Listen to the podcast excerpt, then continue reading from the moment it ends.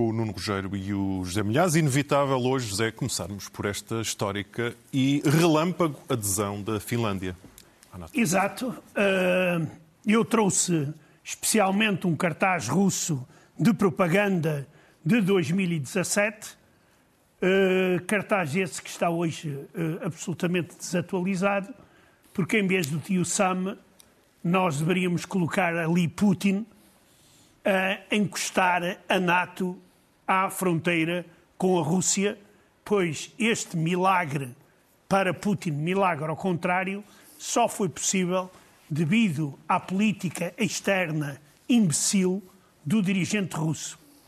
Hoje, certamente que os secretários-gerais do Partido Comunista, depois de Stalin acabar em Gorbachev, devem estar a andar à roda nos caixões, porque jamais imaginariam que viriam um dia ouvir dizer que a Finlândia iria fazer parte eh, da NATO. Portanto, Putin acabou por empurrar a Finlândia o para NATO. O feitiço virou-se contra o feiticeiro. Claro que agora, eh, quer dizer, as explicações que são dadas do Kremlin, ou melhor, de Moscovo, quer dizer, é para todos os gostos. Desde o Ministro da Defesa, que já disse, é pá, isto é um grande problema militar, até que o dito porta-voz que nunca aparece em público. Que eu já disse não existe, não é? Várias vezes. O Dmitry Peskov veio dizer que, não, pá, a, a entrada da Finlândia para a NATO não é problema e não é a mesma coisa que a entrada da Ucrânia. Porquê? porque os finlandeses não são anti-russos. O que mostra que o Sr. Pskov é um grande ignorante em termos de história. E que nunca estiveram em guerra, não é? claro. É, que se esqueceu da guerra soviético-finlandesa de 1939 e que ocupou uma parte significativa do território finlandês. Uh, que os finlandeses não se esqueceram.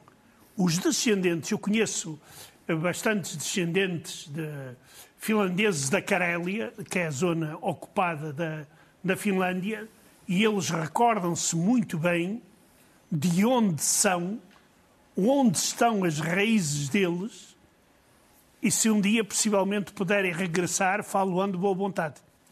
Já vamos naturalmente à situação no terreno hoje, mas eh, Nuno, começamos também por ti pela zona mais político-diplomática da estratégia Muito bem. Eh, das cúpulas. Muito bem, deixa-me só dizer duas coisas aqui em adenda sobre o, a questão da Finlândia, uh, depois voltarei a ela na questão das operações.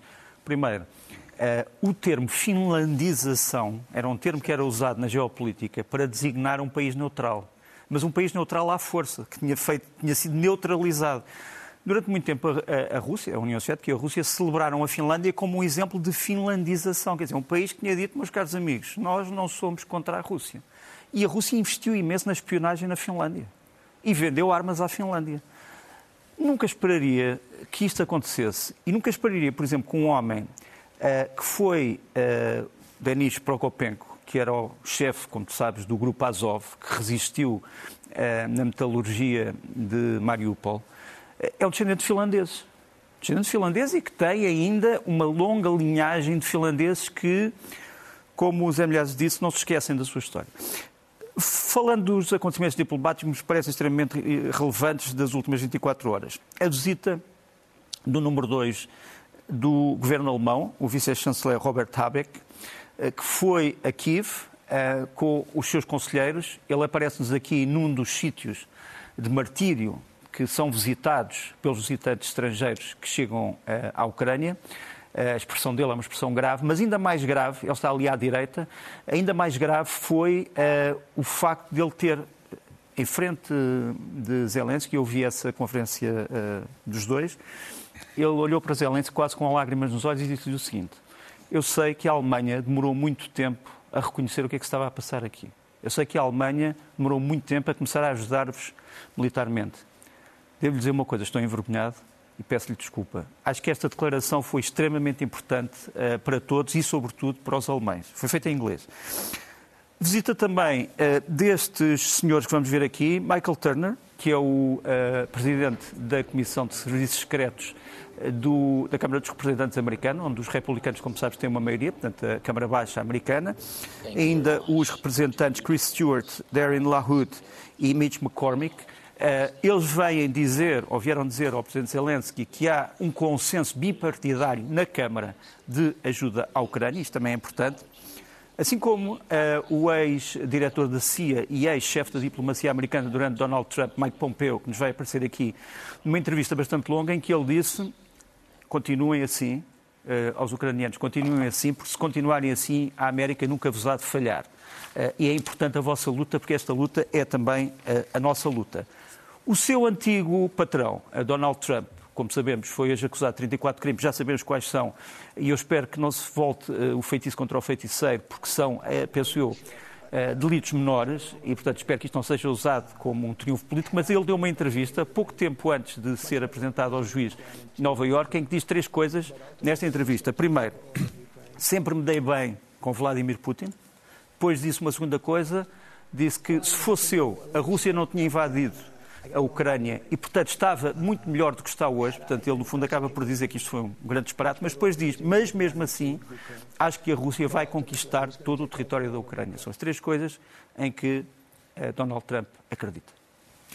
Passemos então para a situação no terreno, Zé, até porque volta a falar-se da Crimeia. Exatamente, esta são fotos de beiras preocupantes uh, tiradas pela companhia Mahar, que é fornecedora do Pentágono, e onde nós vemos que a Rússia está-se a preparar seriamente para, uh, à espera de uma ofensiva ucraniana na Crimeia.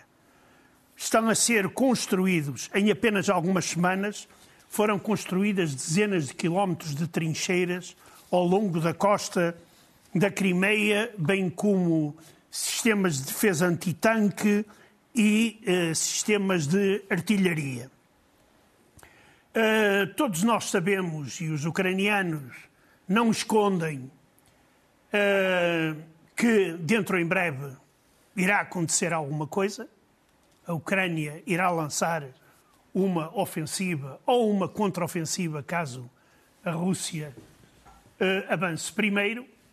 E isto mostra que os russos receiam que os ucranianos, uma das direções, porque neste momento nós estamos a tentar adivinhar quais serão as direções dos ataques ucranianos, a julgar por estas imagens, pode ser que Moscou receie um ataque da Ucrânia uh, à Crimeia, eh, no entanto, isto também pode ser para tentar desviar as atenções.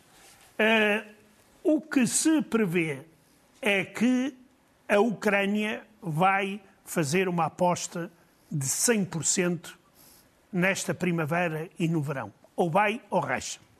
Sim, já comentámos aqui muitas vezes que o primeiro ano foi para resistir e que este ano 2 seria, seria diferente com contra-ofensivas. Falemos de Bakhmut, Nuno, como está a situação?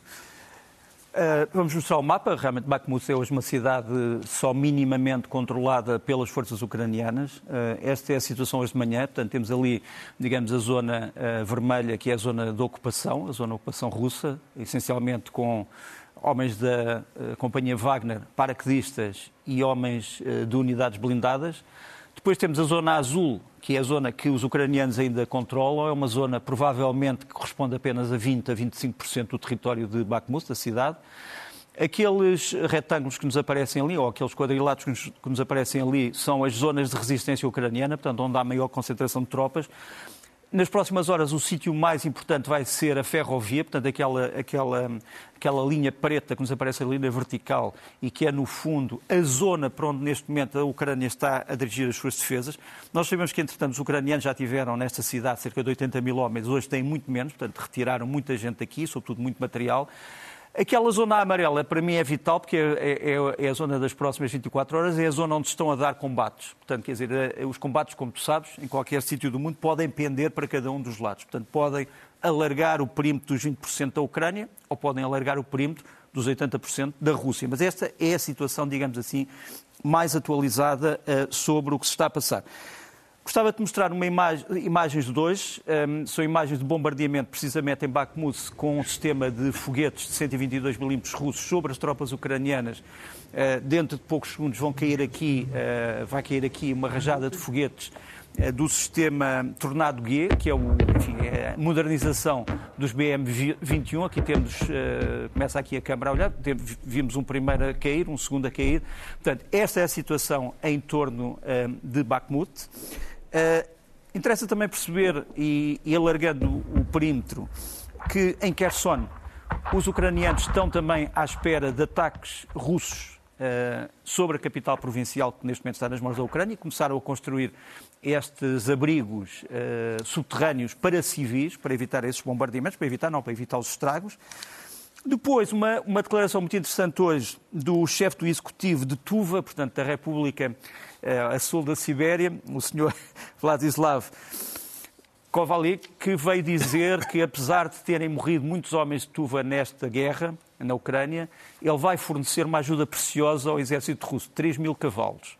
Uh, e já há muitas brincadeiras na Rússia sobre para que é que serão esses 3 mil cavalos. Serão mesmo para cavalgar, será para alimentação, será para outros, para outros, para outros fins. Uh, depois ainda, no que toca às perdas russas, um, ehm, a Rússia só tinha em funcionamento nove exemplares desta arma. É o morteiro maior do mundo, é um morteiro de 240 milímetros, chama-se Tulip ou Tulpian. É, tem um alcance entre 9 a 20 km, dependendo da munição que é usado. A verdade é que destes nove, sete já desapareceram na guerra da Ucrânia. Vamos mostrar aqui o sétimo que foi destruído, acabou por ser destruído. Portanto, a, a, a, artilharia ucraniana está a tentar chegar a estes alvos privilegiados com uh, armas de precisão, entre elas os HIMARS. Agora, Posso aqui dizer em primeira mão que um, ehm, eh, isto é uma informação do Ministério dos Estrangeiros uh, ucraniano. Uh, os Estados Unidos vão anunciar nas próximas horas uma nova ajuda à Ucrânia, para, praticamente todas as semanas. Aparentemente vão uh, enviar qualquer coisa como 2 mil foguetes do sistema HIMARS, tal sistema de que a Rússia continua a dizer que já destruiu eh, quase, quase o dobro daqueles que foram fornecidos. Um, ehm, Ainda no que toca a perdas, eh, uma imagem impressionante em Vuledar, portanto fica mais a sul de Bakhmut. Eh, é uma emboscada ucraniana a uma coluna de carros de combate T-80. Aqui tens eh, o carro de onde se vê tudo, depois também é atingido, mas que vê o carro da frente a ser destruído por um míssil Javelin, portanto um míssil anticarro, de que os ucranianos, como tu sabes, neste momento são, são peritos. Nós sabemos hoje que os ucranianos anunciaram que destruíram, desde o princípio da guerra até agora, um número perfeitamente impressionante: 10.626 carros de combate, blindados de transporte e blindados de uh, combate.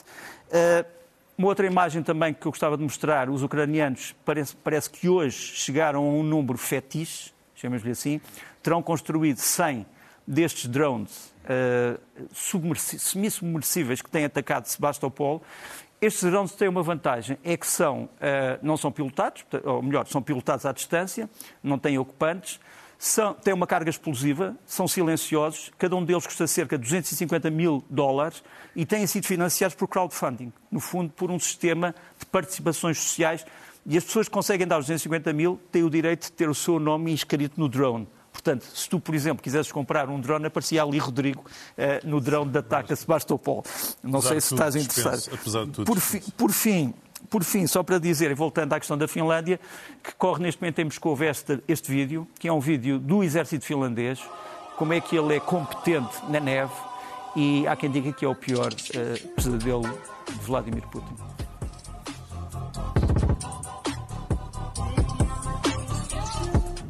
Se bem que a Finlândia não esteja, neste momento, envolvida em nenhuma guerra e que assim permaneça durante alguns tempos. Entretanto, Zé, vai havendo uh, a campanha russa para provar, entre aspas, o realizador tirou-me do ar quando eu fiz este provar, para provar que há muitos nazis na Ucrânia. É, é verdade. Uh, o Ministério dos Negócios Estrangeiros da Rússia publicou o vídeo que nós vamos ver.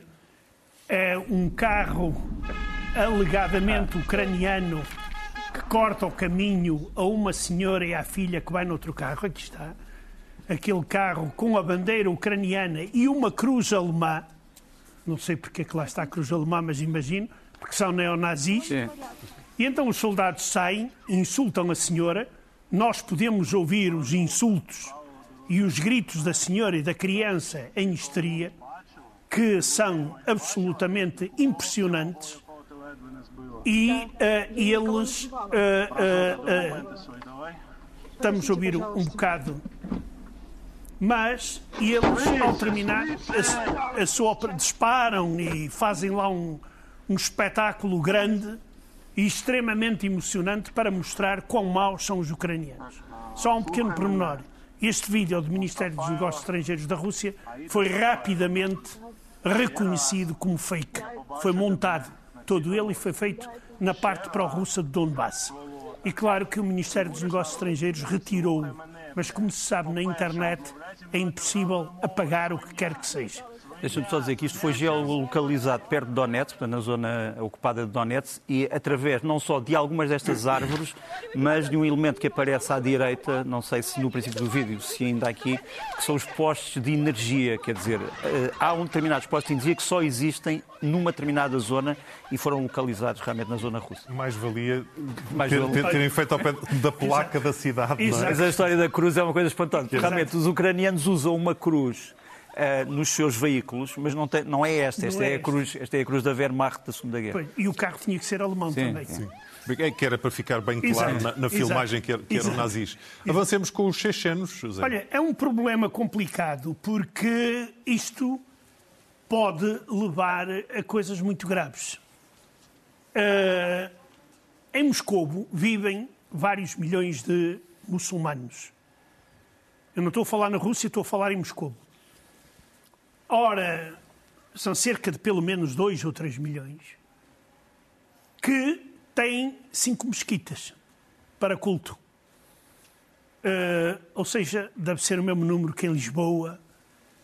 Na, na Alemanha é mais de uma centena, embora. Uh, mas isso, o que interessa é o seguinte: é que as autoridades de Moscou uh, permitiram a construção de uma mesquita num lugar que se chama Campo Santo para os ortodoxos. E então, neste vídeo, nós vemos o primeiro vídeo, é um vídeo de protesto dos ortodoxos, cá está, a dizerem que estão contra a construção de uma mesquita num lugar sagrado para os ortodoxos. Uma manifestação bastante numerosa, como nós eh, podemos aqui ver, e onde as pessoas manifestam essa oposição.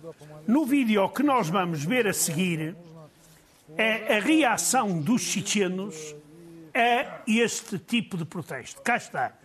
Este é um dos homens que representa Kadyrov na Ucrânia. Uh, Kadyrov aconselhou os ortodoxos russos a irem para a frente matar ucranianos em vez de andarem a protestar contra a construção de mesquita. E este comandante militar foi mais direto e ameaçou os russos com guerra, ou seja, os russos que estão contra a vontade de Deus. Ele disse: Para nós é indiferente contra quem combater. Chegaremos obrigatoriamente a vocês.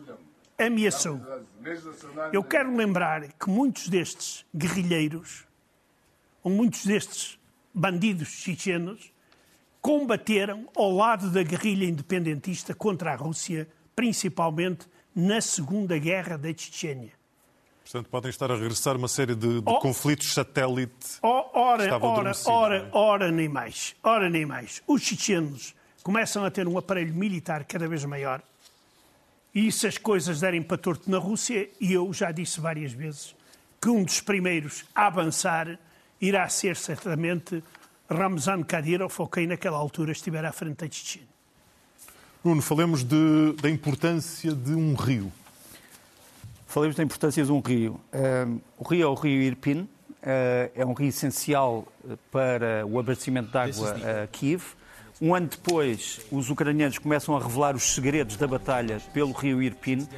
Eh, no fundo, eles conseguem impedir a progressão de uma longa coluna russa. Não sei se te lembras da história da coluna que tinha dezenas de quilómetros. Sim, sim, sim. E depois uma outra coluna disso. menos conhecida. Portanto, havia a coluna que tinha cento e tal quilómetros. E havia uma coluna que ia diretamente para Kiev que tinha 160 veículos.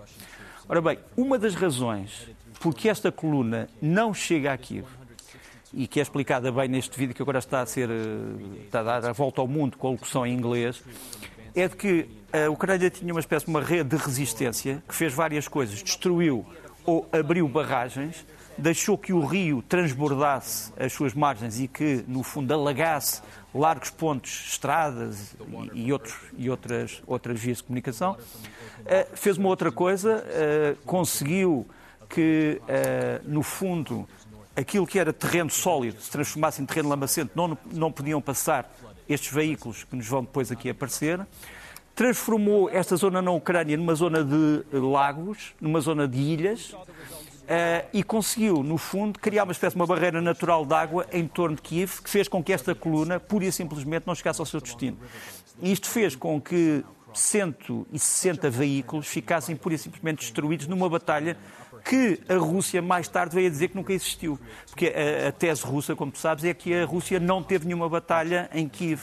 Saiu sua, voluntariamente. sua voluntariamente, não perdeu homens, não perdeu material. Os cálculos que também são feitos aqui neste vídeo é que perdeu cerca de um terço de todos os homens que tinha investido na primeira fase da guerra e perdeu cento e tal veículos que nos aparecem aqui. Portanto, os ucranianos querem hoje lembrar esta rede de resistência que abriu o rio Irpin para impedir a conquista. Foi um momento absolutamente decisivo pelo que se vê. Com algum poder de síntese, Zé, vamos falar da, de uma visão que Xi Jinping teve uh, em Moscou, não é? Oh, oh, oh, Rodrigo, eu vou tentar ser muito, muito breve, mas tenho que explicar quem é o Cheburasca. O Cheburasca é este animal que nós não sabemos bem quem é, que é um animal criado por um, um desenhador soviético de desenhos animados, que, segundo a lenda, é o Topo Gigi lá da, da, da zona. Mais ou é? menos. Era muito popular, os meus filhos adoram, eu também adoro o Cheburasca posso cantar as canções todas do Cheburasca ah, um e do aniversário. Podes um pedir dia vamos um dia. Pedir isso. E então o Cheburasca é um ser estranho porque chegou à União Soviética numa caixa de laranjas. Mas agora, como isto era muito popular na União Soviética, decidiram agora fazer um filme russo que foi o filme mais visto o ano passado sobre o Cheburasca. E então, eh, nós agora vamos ver um, papa, um padre ortodoxo eh, e o que é que está ligado ao Cheburasca. Isto é o canal oficial da Igreja Ortodoxa Russa, onde este eh, padre revela que o dirigente chinês, quando foi a Moscou, não perdeu a oportunidade e foi ver o novo Cheburasca. E então, ele, o Xi Jinping, garante que o Xi Jinping, não o padre, ah, com este ar todo angélico e uma voz muito, também muito, muito credível. Não? É? Exato. Eh, o Xi Jinping conseguiu, através do Chaburasca, penetrar na alma russa. E então, o que é que decide? O líder chinês ficou tão impressionado com o Chaburasca que pediu refúgio político na Rússia. O presidente chinês pediu? Sim. Mas foi-lhe dito que não, ah. lembrando-lhe que a China e a Rússia já são parceiros estratégicos, por isso não é preciso. Não te esqueças que Xi Jinping não pode ser caricaturado na China com aquele, com aquele urso do Winnie the Pooh. Não podes pôr o Winnie the Pooh em sítio nenhum na Rússia porque as pessoas acham que o Winnie the Pooh é uma brincadeira. Enfim, quando pões animais de peluche no meio disto é terrível. Bom, vamos para fechar, vamos já ficar sem este riso na face, que de vez em quando também sabe bem, eh, Nuno, com imagens que nos dão mais uma vez eh, a dimensão a que chega esta guerra. Nós falamos muitas vezes nos ucranianos que resistem como, herói, como heróis. Mas a verdade é que eles são seres humanos que têm os mesmos receios, as mesmas saudades de casa uh, e as mesmas ansiedades que nós. E isto é um vídeo só dedicado aos homens comuns que vivem e morrem nas fronteiras da Ucrânia.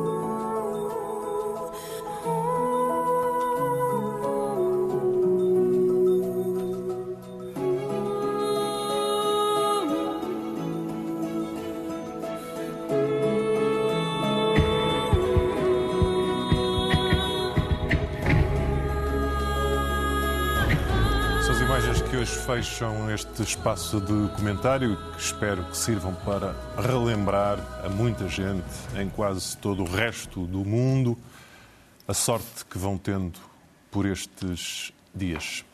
Nuno Rogério e José Milhazes estarão de volta na próxima sexta-feira. Até lá.